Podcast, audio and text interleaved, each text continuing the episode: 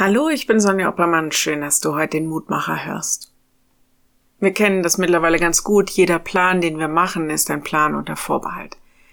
Seit fast zwei Jahren greifen wir nicht nur zu Plan A oder B.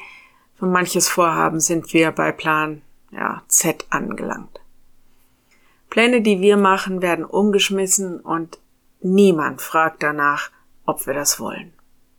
Da ist dieses fiese Virus, mittlerweile auch die x-te Mutation, und manchmal durchkreuzt auch einfach das Leben, das Schicksal, all unsere Pläne. Der Herr macht zunichte die Pläne der Völker. Psalm 33, Vers 10. So heißt das heute in der Losung und ich frage mich, was, wenn Gott hinter all dem sitzt? Wie passt das mit seiner unendlichen Liebe zusammen? Der Mensch denkt und Gott lenkt. So heißt das alte Sprichwort. Oder wenn Gott will und wir leben, werden wir.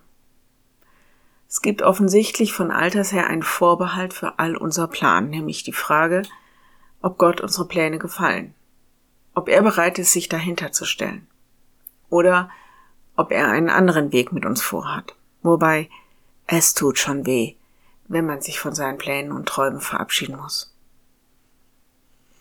Im nächsten Vers des Psalms heißt es, aber der Plan des Herrn gilt immer. Was er in seinem Herzen beschlossen hat, besteht von Generation zu Generation. Und das steht auch in der Bibel, dass das Volk, das er erwählt hat, die, die mit ihm in einem Bund stehen, dass die sich glücklich wissen dürfen und zuversichtlich sein können, weil sein Plan Leben und Frieden für sie ist. Hier im Psalm geht es um die Frage, ob ich mich auf meine menschlichen Möglichkeiten und Pläne verlasse oder ganz auf Gott.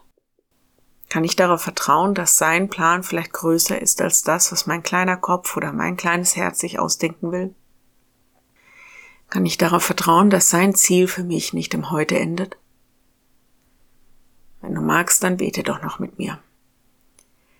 Lieber Herr, manchmal verstehen wir deine Pläne nicht und es fällt uns schwer, unsere Vorhaben, unsere Träume und Wünsche loszulassen und es fällt uns auch schwer, immer wieder umplanen zu müssen. Das kostet so viel Kraft. Was hast du vor? Kannst du uns deine Hoffnung und deine Liebe zeigen? Kannst du uns festhalten, damit wir dich nicht loslassen? Hilf uns bei unserem Plan und Denken, nach dem zu fragen, was du vorhast. Herr, und hilf uns, deine Pläne anzunehmen. So geh du mit uns in diese Zeiten, schütz uns und unsere Lieben. Amen. Morgen ein neuer Mutmacher. Bis dahin. Bleib behütet. Tschüss.